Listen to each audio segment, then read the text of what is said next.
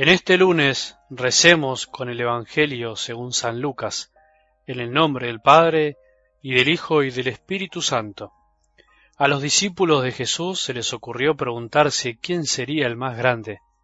Pero Jesús, conociendo sus pensamientos, tomó un niño y acercándolo les dijo, El que recibe a este niño en mi nombre, me recibe a mí, y el que me recibe a mí recibe a aquel que me envió porque el más pequeño de ustedes, ese es el más grande.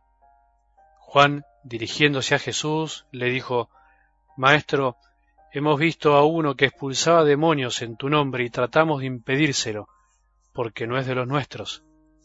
Pero Jesús le dijo, No se lo impidan, porque el que no está contra ustedes, está con ustedes.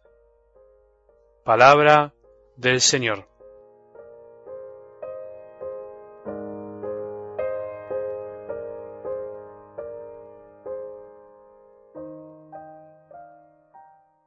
Hay que empezar este lunes con todo, con todo el corazón. Miremos para adelante, miremos todo lo que tenemos por delante. Miremos todo lo que podemos hacer en este día. Veamos con ojos de fe qué planeamos hacer en estos días. Hay que volver a entusiasmarse. Sí, entiendo, por ahí estás empezando este día con cara y cuerpo de cansancio, pero se puede cambiar, se puede decir quiero otra cosa, quiero transmitir alegría por donde ande, por donde me toque estar. Retomando algo de la parábola de ayer, podemos intentar en esta semana también desmenuzarla un poco, porque tiene mucho para aprender.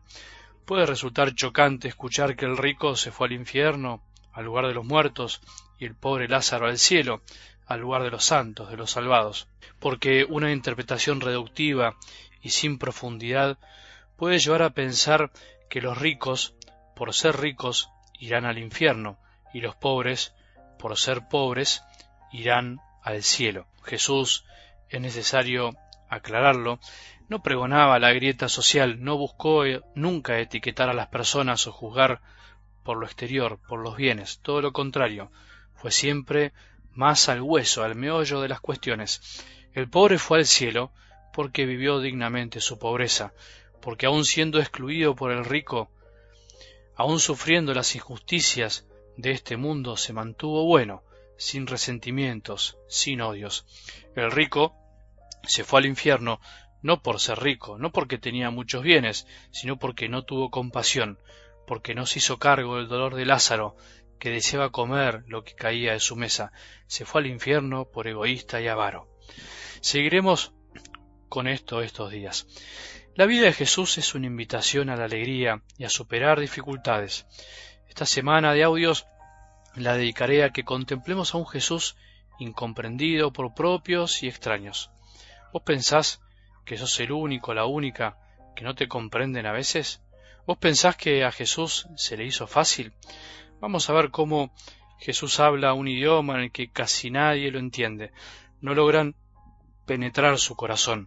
Esto no es para resignarnos, sino para animarnos y sentirnos acompañados. Además, si al mismo Dios le pasó y le pasa, ¿por qué no a nosotros?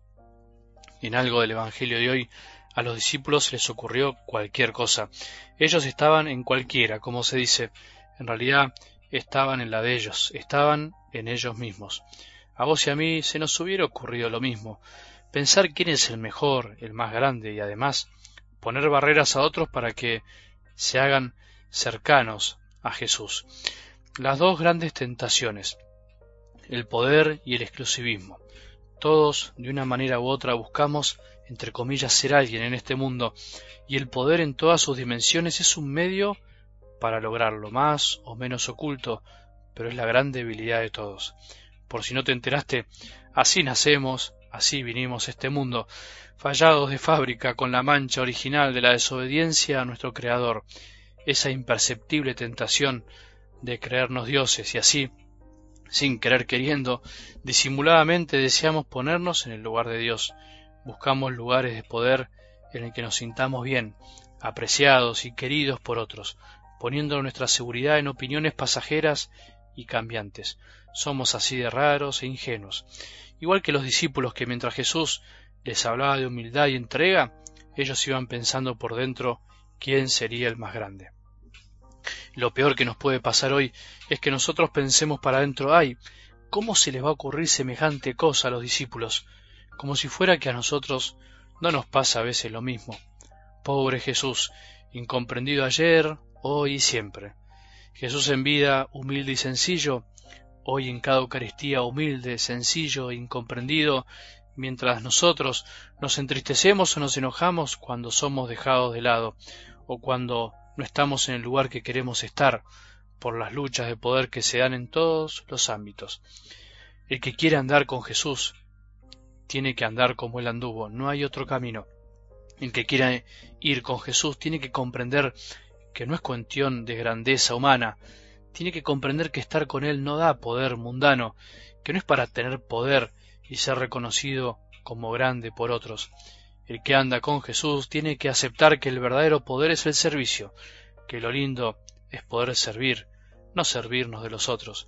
El que ande con Jesús tiene que aceptar que hay otros que pueden hacer cosas buenas también en su nombre, que el bien no se reduce a nuestras cuatro paredes.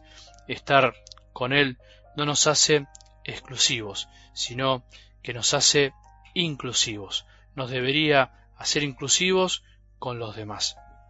Todo lo demás, todo aire de poder mundano, de grandeza pasajera, de creer que tenemos el monopolio del bien, de pensar que porque tenemos un lugar de servicio somos más que otros, de pensar que nuestros grupos, parroquias, movimientos, congregaciones, hacemos las cosas mejores que en otros lugares, todo eso no es el Evangelio, todo eso no es de Jesús, eso no es el Evangelio, eso es nuestro corazón herido por el pecado original inclinado a las cosas que nos dejan finalmente vacíos.